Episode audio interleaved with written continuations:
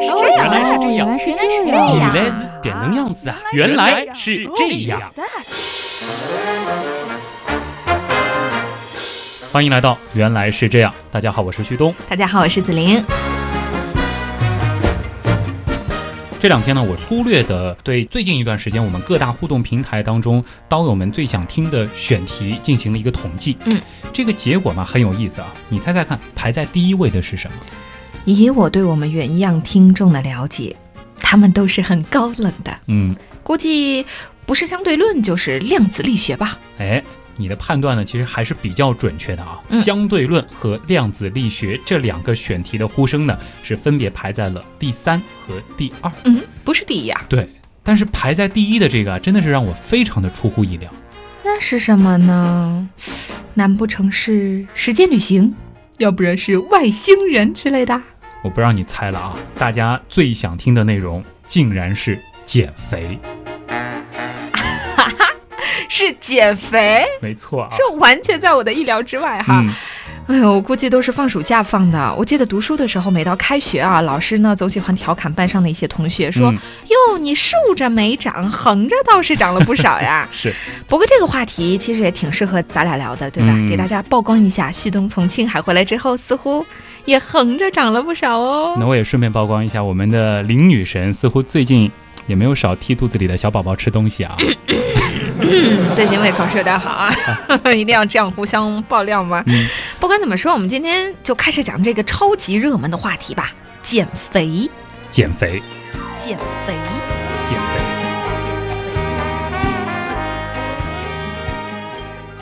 既然是原样说减肥，那必须得够科学，是吧？嗯，那就按咱们的风格啊，先来问一个大问题：我们为什么会长胖呢？嗯，大问题。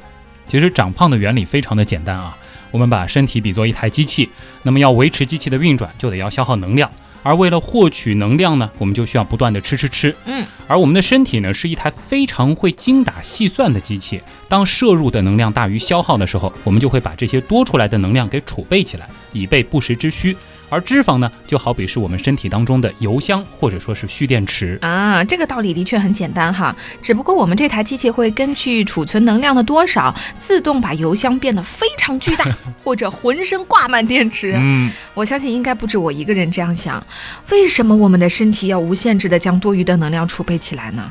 如果脂肪有一个储存上限，那该多好呢！怎么吃都不会胖啦。想想倒是挺爽的啊。嗯，但是呢，用我们原样的解题思路，关于我们为什么会胖的根本原因，那一定是得从祖先那儿去找。嗯，先问你个问题啊，你饿的时候，非常饿的时候，最想吃的东西是什么？哟，我最喜欢吃甜食啊，蛋糕啊、布丁啊、巧克力，还有就是那种嘖油腻的。嗯，重口味的东西，炸薯条啊、炸蘑菇、炸春卷之类的这种油炸的东西。嗯，我呢是属于无肉不欢啊。如果说我特别饿，我基本上就是想吃什么烤羊肉啊、嗯红烧肉啊、松鼠鲈鱼、哦红烩明虾。如果这时候再配一碗牛肉拉面，那简直完美。不知道有没有睡前在听节目的朋友们呢？嗯，深夜放毒时间到了，还能安心睡觉吗？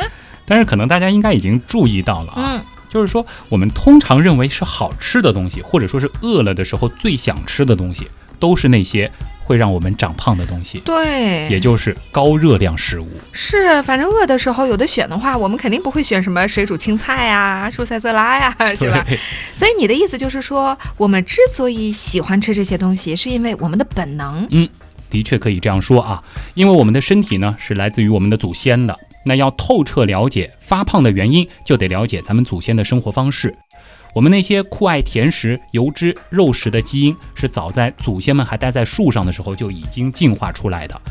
你想，非洲雨季和旱季交替的非常的分明，有的时候食物非常的丰富，有的时候呢可能就非常的贫瘠啊。嗯，食物的获取并非是稳定的，尤其是在食物匮乏的旱季。那么高热量食物的摄取可以说是攸关生死，不可大意。嗯，像甜食啊、油脂啊、肉类这些食物，它的性价比非常的高，，对，不大的总量，但是却富含热量。嗯，你吃到了一点之后，就能够挨很长时间的饿啊。嗯，我们设想一下，在旱季来临前的一次成功的狩猎当中，我们的祖先齐心协力捕到了一只壮硕的角马，他们得以美美的饱餐几顿。于是呢，那些能够更好的通过脂肪储备能量的人，或者说是更会吃、更容易长胖的人，他就能够更好的去挨过接下来的那一段食物匮乏期。最终呢，在自然选择的过程当中，就把自己身体的这种特性遗传给了我们这些后代。唉，我们的祖先怎么会想到，曾经帮助他们存活的基因，在如今这个时代会那么遭人厌，成了长胖的根源？嗯。呃，说到长胖，大家肯定会和脂肪进行一个联想，对吧？对啊这两者的关系是非常紧密的啊。而脂肪的出现啊，其实要远远比贪吃基因出现的更早。嗯，要知道，正是脂肪这样的物质，在远古的海洋当中划分出了界限，就使得细胞有了存在的基础。依赖于脂类物质构成的细胞膜是把细胞和它周围的环境分开来了，就使得生命得以从原始的浓汤当中脱颖而出，获得了向更加复杂的形式演化的可能。因此呢，我们毫不夸张地说，如果没有脂肪这样的物质存在，那就没有生命可言了。向脂肪致敬。经理啊，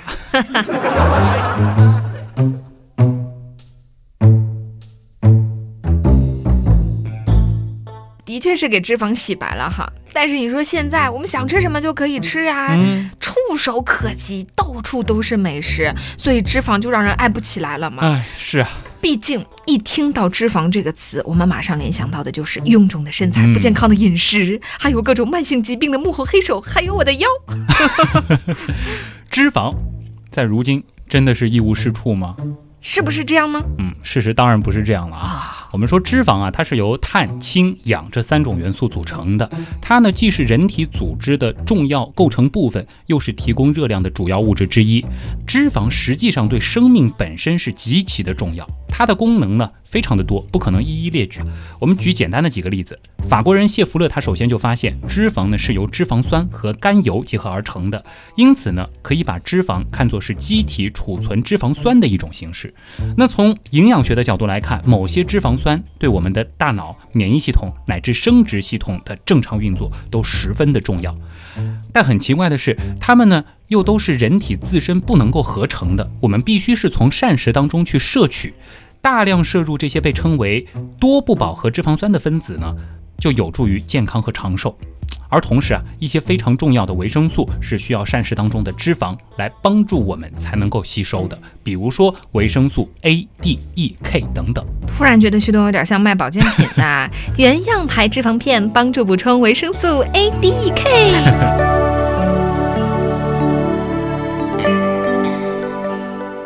其实说到这儿呢，大家也应该知道了，无论是食物当中的脂肪，还是我们身体里的脂肪，只要是适量的，它对我们的身体而言是非常重要的。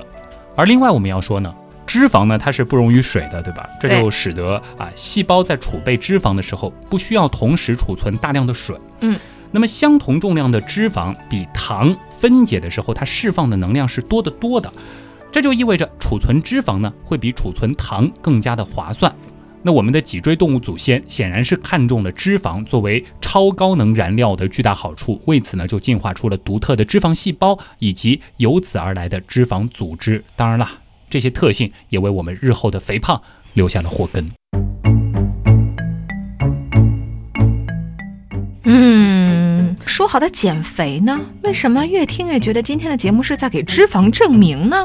再说下去，估计有听众要骂我们标题党了。啊，别着急，那接下来呢，我们就正式要说减肥了。好，啊，其实今天我们给这一期节目的定位呢是关于减肥的基础课，我们是要打基础啊。哦，所以在这之前呢，我们需要掌握几个关键的术语，因为只有知道了这些，我们才能够更加科学、更加高效的去减肥。那今天我们要学习的第一个名词呢，叫做基础代谢。基础代谢。正常人正常吃饭，每天正常拉的粑粑尿啊。代谢不等于排泄啊。哦，基础代谢呢，是指人体啊要维持我们所有的这个器官的正常运转所需要的最低的能量需要。那么测定的方法呢，是人体在清醒而又极端安静的状态下，不受肌肉活动、环境温度、食物以及精神紧张等影响时能量的代谢率。那么基本上就是你醒着，在正常的室温环境下，平躺在床上一动不动的时候，身体会消耗掉的能量。换句话说，躺着也能减肥喽？其实可以这样理解啊。嗯，通常来说呢，成年人每天的基础代谢量大约是一千三百到一千五百大卡，但是每个人的情况呢，它都不同，这会随着性别、年龄等不同而有生理的变动。男子的基础代谢率呢，会比女子要来得高，而幼年呢，会比成年来得高。哦，年龄越大，代谢率就越低，而体型大或者体型高的人会比体型娇小的人更高。那肌肉发达的人，他们的基础代谢率也会更高。其实，严格的基础代谢率呢，是需要到医院进行专业测算的。在之后的节目当中呢，我们也会教给大家一些粗略的估算的方法。嗯。按照你的说法哈，是不是每天吃的东西少于基础代谢的量，身体入不敷出，那什么事儿都不做，我们也会瘦呢？嗯，道理是这样的，但其实呢，这样的做法是非常危险的啊。啊？为什么？当摄入的能量明显不足的时候，我们的身体呢会进入一种应急的自我保护状态。最开始的时候呢，我们的确会消耗脂肪，但是逐渐的，我们就会克扣一些次要部门的能量配给，来保障，比如说大脑这样的重要部门、重要器官的正常运转。而摄入过少的时候，我们的基础代谢量呢，其实就会相应的变少。而长此以往，你想，有的部门虽然说看上去不重要，但是它一直得不到足够的配给，那它必然的会产生一些功能上的影响。是如果说持续的时间非常长，这是会落下很多病根的。哦，原来是这样。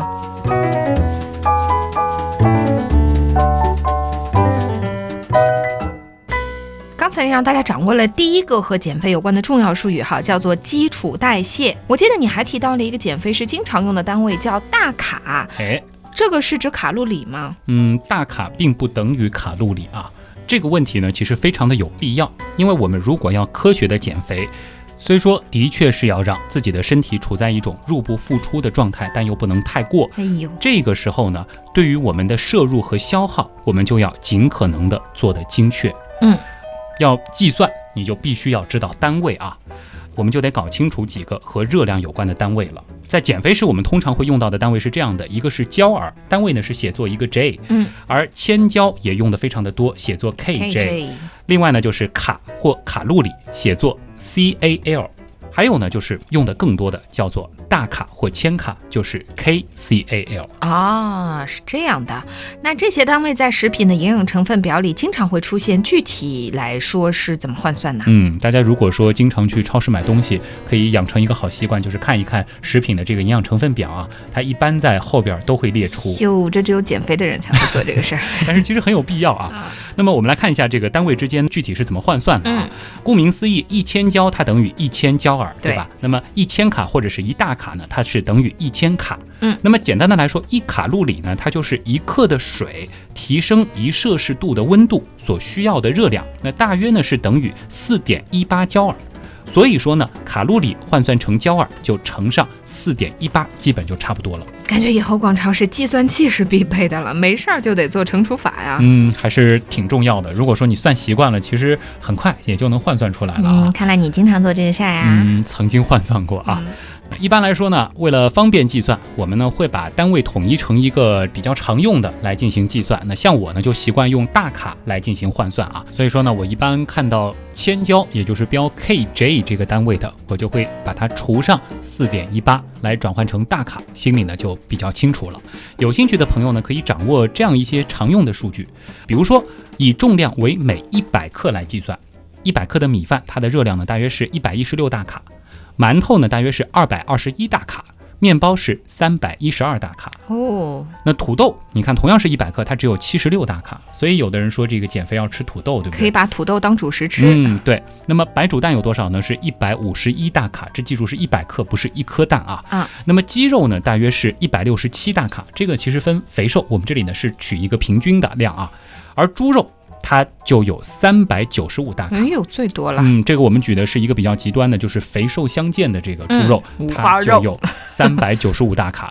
那牛肉是多少呢？牛肉只有一百二十五大卡，它比鸡肉所含的热量更少，嗯，所以所以很多减肥的人吃牛肉，就是这个原因啊。那么一百毫升的牛奶是多少呢？是五十四大卡。所以减肥的时候其实并不用担心不敢喝牛奶之类的，其实适量的喝一点还是非常好的。那么水果普遍是在五十大卡以下，当然有一些比较特殊的，比如说像香蕉啊，糖分特别高，糖分特别高的那嗯些，它的热量会比较的高啊。那么蔬菜呢，通常是在二十大卡以下，所以说一般来说减肥的话，水果蔬菜是可以放心大胆的吃的。再来说一些常见的零食和饮料啊，一百毫升的可乐是多少呢？是四十三大卡，一百克的油就有九百大卡了。这个油要注意，包括了橄榄油、花生油、茶油等等，其实各种各样的油，它普遍都是在九百大卡左右。还有就是紫菱非常喜欢吃的巧克力了啊，嗯巧克力一百克呢，它大约是五百八十六大卡。那么多，嗯，另外其实冰激凌倒是没有想象当中高，通常呢是一百二十七大卡左右。那可以吃冰激凌啊。但是等量的冰激凌和嗯等量的米饭，它的这个热量是差不多的，稍高一些。哦，这都是摄入的热量哈。嗯，那我们的消耗呢？呃，消耗怎么算呢？其实也是有一些基本的数据，大家可以估算的啊。那么对于一个正常体型的成年人来说呢，我们以一小时为单位啊。如果说你是慢走，那么大约是会消耗掉二百五十五大卡；如果你是快走，那就有五百五十五大卡；如果是慢跑呢，直接就有六百五十五大卡了。所以说，如果说你刚开始减肥的时候一下子适应不了慢跑，你可以选择快走。嗯，其实所消耗的量是差不多的啊。那如果说你是要骑车，正常骑车，我们说在城市里上下班的骑车，大约是一个小时消耗二百四十五大卡。如果换做游泳的话，一个小时可以消耗五百五十大卡，当然是一个比较放松的正常的游泳状态。那么一个小时的中度有氧运动，比如说打羽毛球之类的，大约可以消耗掉三百五十卡左右的热量。哎呦，这样一算还挺可怕的呢。嗯前面说吃一百克的面包是三百一十二大卡呀，那就得做一小时的有氧运动才能消耗啊。听上去是这样，嗯，但实际上账呢，我们又不能那么算啊。毕竟只要我们活着，就在消耗热量，对不对？哦，对，除了我们刻意运动之外，其实别的地方也会消耗的。嗯，不一定非得是运动，比如说坐着、站着、读书、做家务，同样也要消耗热量啊。嗯啊，比如说开车呢，每小时大约是消耗八十二大卡，读书是八十八，那么洗碗呢有一百三十六大卡，而打扫房间啊，它有二百二十八大卡。啊，你算一下，基本上和慢走的消耗是差不多的啊。如果说更懒一点的人，想泡个热水澡，那也可以，泡个热水澡一个小时能消耗一百六十八大卡，哦，那我就吃完饭一直泡着，这个也不行啊。还还是要这个运动啊。呃，睡午觉呢，其实都能消耗四十八大卡的热量。哦，那这样一来，再加上前面说的基础代谢量，每天的消耗其实还真不少呢。嗯，但估计没有哪个人能把每天的摄入和消耗都算得这么的精确吧？因为像你说的，我们可能走路啊，我们吃个饭，我们干个嘛呀，其实都是有一点消耗的哈那有没有一个大约的数字，方便大家来估算呢？嗯这里呢可以给大家介绍几个公式啊，有兴趣的朋友可以去记一记，或者说呢到网上去搜一下，都是比较容易搜到的。一个呢是来估算基础代谢需要的热量，这个怎么估算呢？如果说你是十八到三十岁的女子，那么用你的体重单位是公斤乘上十四点六。然后再加上四百五十，得出的这个值呢，它的单位是大卡，这就是你的基础代谢量了。啊，十八到三十岁的男子怎么算呢？是系数呢是十五点二乘上你的公斤数，然后再加上六百八十。那如果说我们的听众里有年纪更加大一些的，三十一到六十岁女子呢是用八点六乘上你的体重，再加八百三十，而男子呢是用十一点五乘上你的体重，再加八百三十。嗯大家可以自己算一算啊。这个呢是一个估算的值，前面也说了，确切的具体的数值是得到医院去测的。还有一种呢是根据个人的身高、体重、性别和年龄来计算。我个人呢更倾向于这一种，因为感觉所需要的这个变量更多，算出来可能会更精确一些。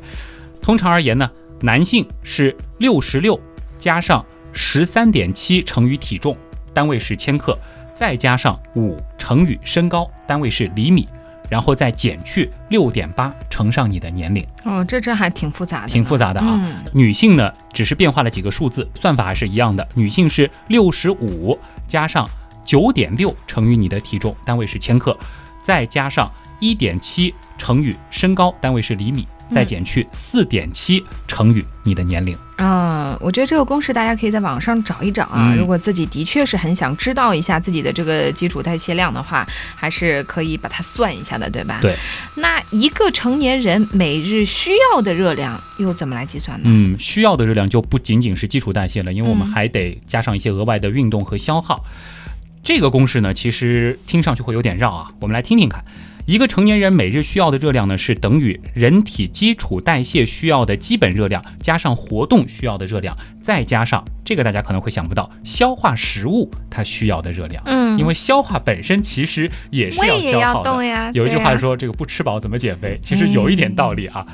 消化食物需要的热量怎么算呢？是零点一乘上人体基础代谢需要的基本热量加上活动需要的热量，而成年人每日需要的热量呢，就等于一点一乘以（括号）人体基础代谢需要的基本热量加上活动需要的热量。我的脑中已经有无数只乌鸦飞过了。好好的减肥节目被旭东讲成了数学课啊，谁让我们是科学减肥嘛？嗯必须是要运用数学思想来减肥啊。好复杂。我们说啊，打好基础是非常重要的啊。嗯那么刚才那几个公式，如果说大家不想记的话，那么下面这个公式就非常简单了啊。这个公式很好算，是根据每个人的体重和劳动强度来衡量的。当然说它的这个误差就比较大了啊。一般而言呢，如果说你是一个非体力劳动的工作者，比如说你是办公室的职员、学生，那么直接用二十五这个数字乘上你的体重，单位是公斤，得出来的这个数字呢，我们把它记作大卡，这就是差不多你一天所需要的热量了。那如果说你是需要耗费一定体力的工作者，比如说像是理发师啊，他一直得动，一直得站，但是劳动强度又不是很大，或者说是纺织工，那么是三十千卡乘上体重公斤。那如果说你是一个纯体力的工作者，或者说你是运动员、建筑工人等等的啊，那你就需要用三十五来乘上你的公斤数了。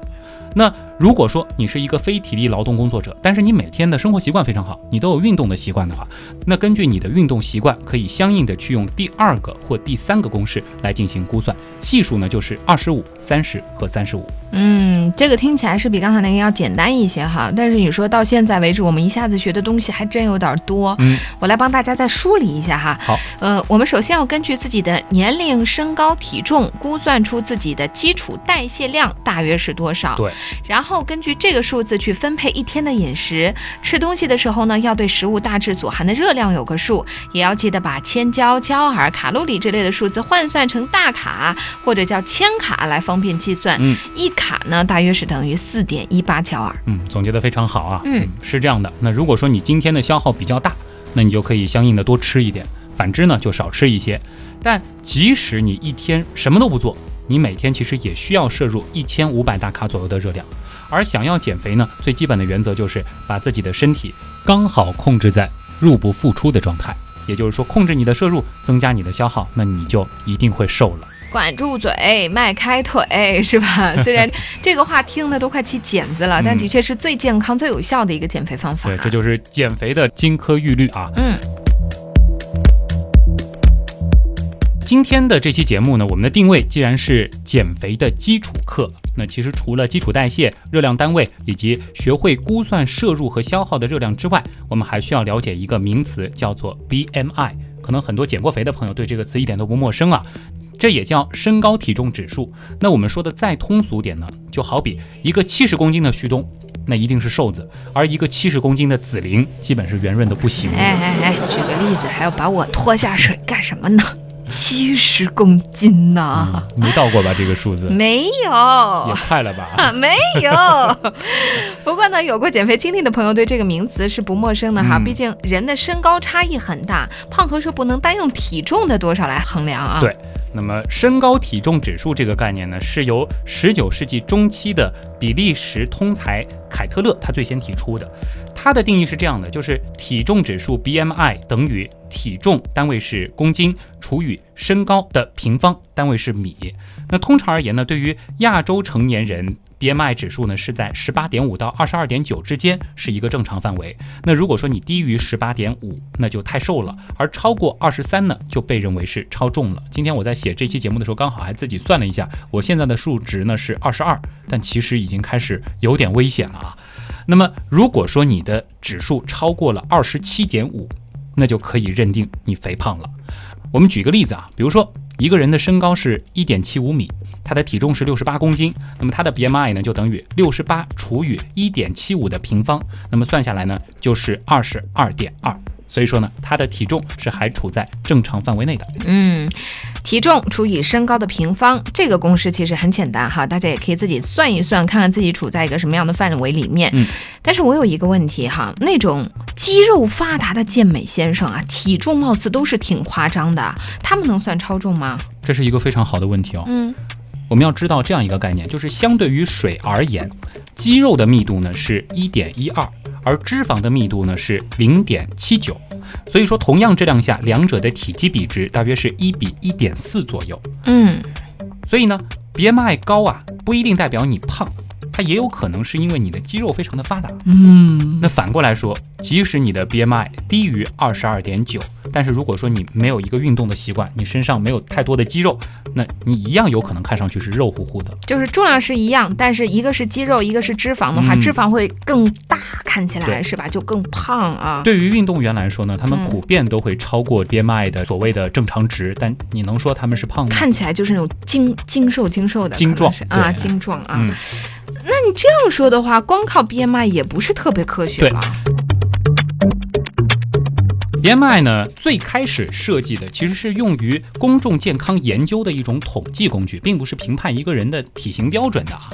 当我们需要知道肥胖是否是某一疾病的致病原因的时候呢，我们就可以把病人的身高及体重换算成 BMI 值，然后再找出其数值及发病率是否有线性关联，这是科学统计用的。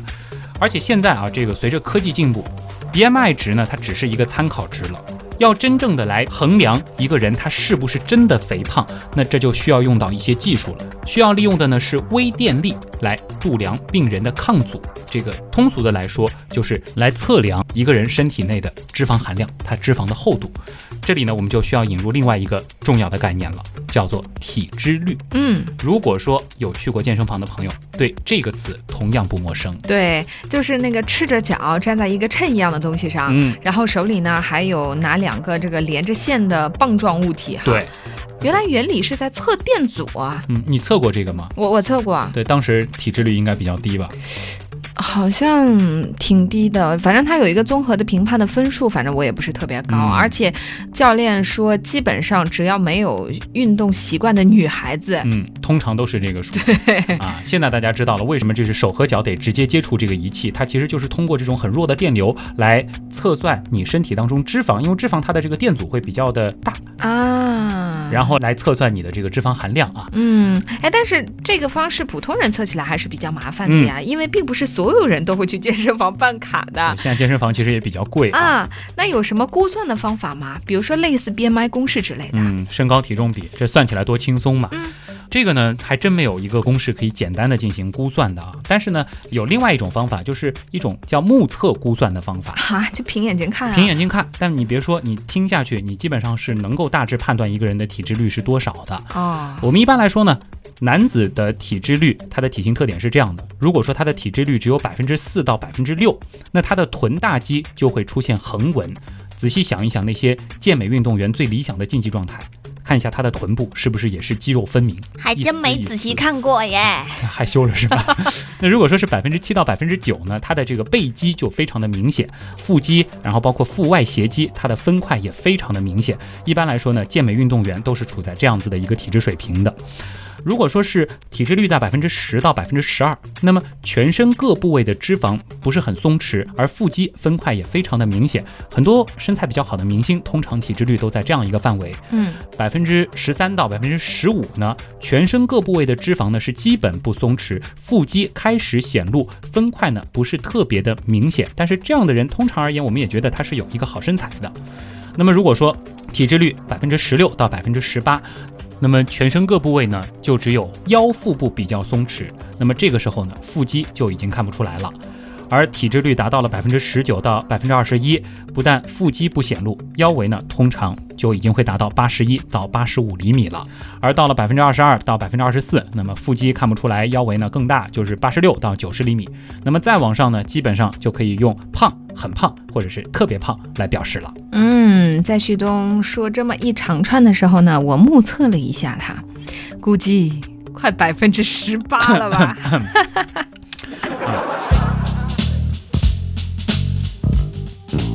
呃，那刚才说的这个是男性哈，嗯那女性怎么估算呢？哎，女性的这个体脂率的体型特点呢是这样的。通常而言，这个女性她的体脂率一定是要高于男性的啊，这也是身体结构所决定的。是，百分之八到百分之十，这个是通常情况下女性能够达到的体脂率的最低极限了。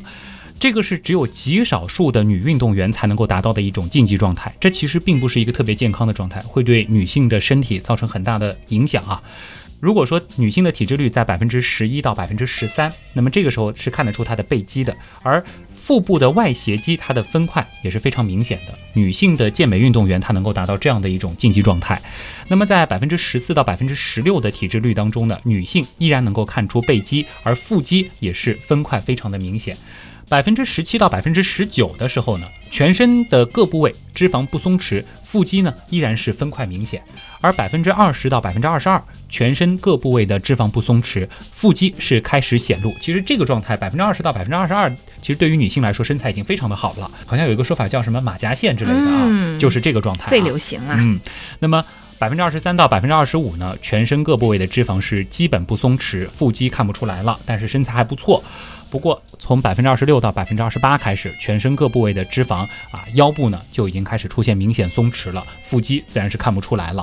如果说百分之二十九到百分之三十一的体脂率，那么腹肌看不出来了，腰围呢就会达到八十一到八十五厘米嗯。那挺粗了。嗯再往上，那就基本可以说是胖、很胖和特别胖了。对啊，我们说正常成年人他的体脂率呢，分别是男性是在百分之十五到百分之十八，女性呢在百分之二十五到百分之二十八，这个呢都是属于比较理想的一种体脂率的状态。嗯，如果说体脂率过高呢，体重超过正常值百分之二十以上，那必然是肥胖，而肥胖一定是不好的。但是如果你的体脂率过低，其实也不是很好。我记得哦曾经有一个明星说自己的体脂率是是百分之三还是百分之几，其实呢对身体并不是特别好的。虽然看上去身材非常的好啊，因为一旦低于体脂含量的安全下限，也就是说男性低于百分之五，女性低于百分之十三到百分之十五，就可能会引起功能失调，严重的有可能会没办法生宝宝，哦，原来是这样。就是这样。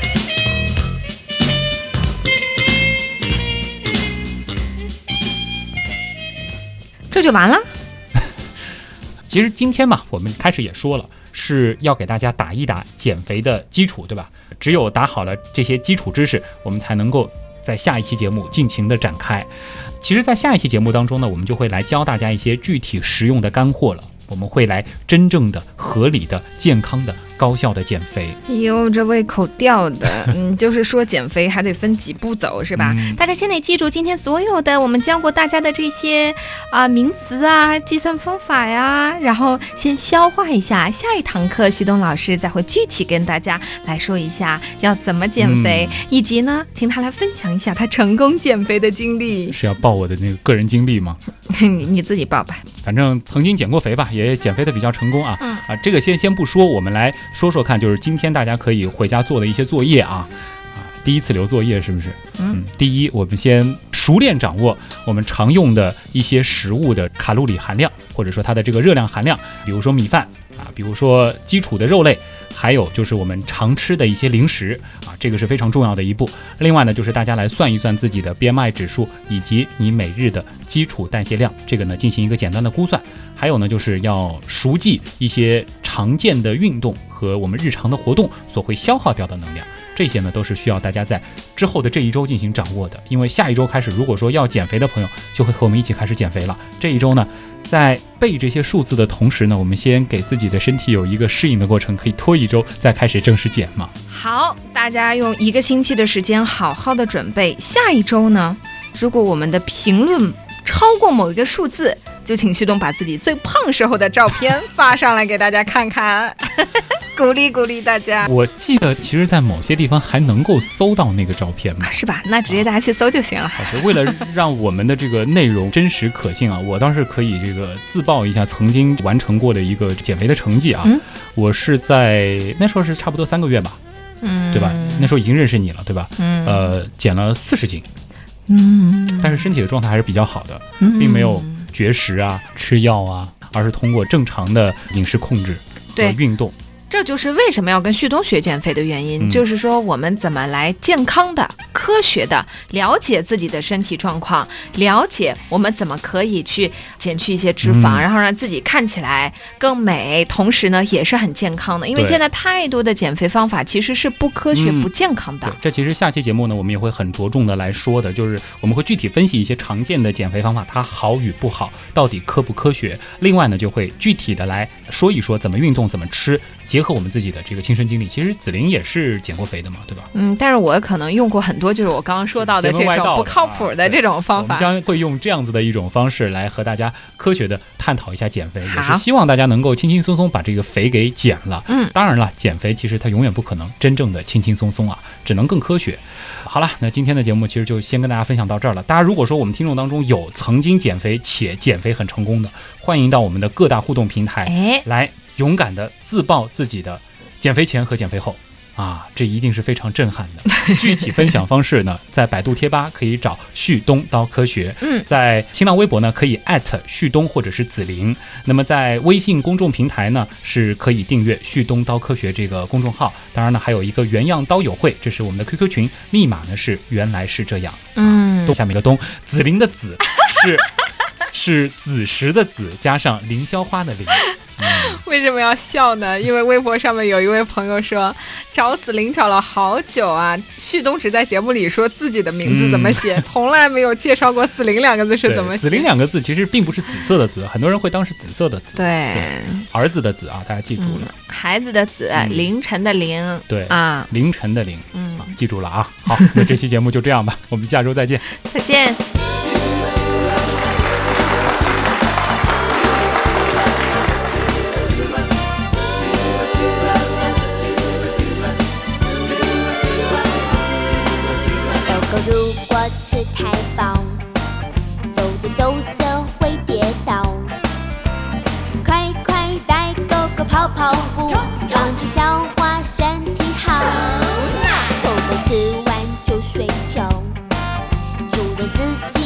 肩头。